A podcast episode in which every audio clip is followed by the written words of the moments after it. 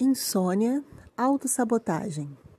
Se observe, talvez a falta de sono possa ser um auto-boicote e você não está se dando conta disso.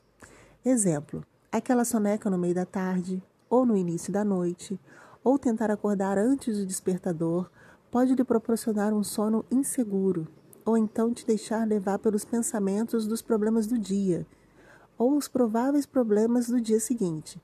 Fazendo isso, você não dá a oportunidade da sua mente desligar e encontrar o merecido descanso.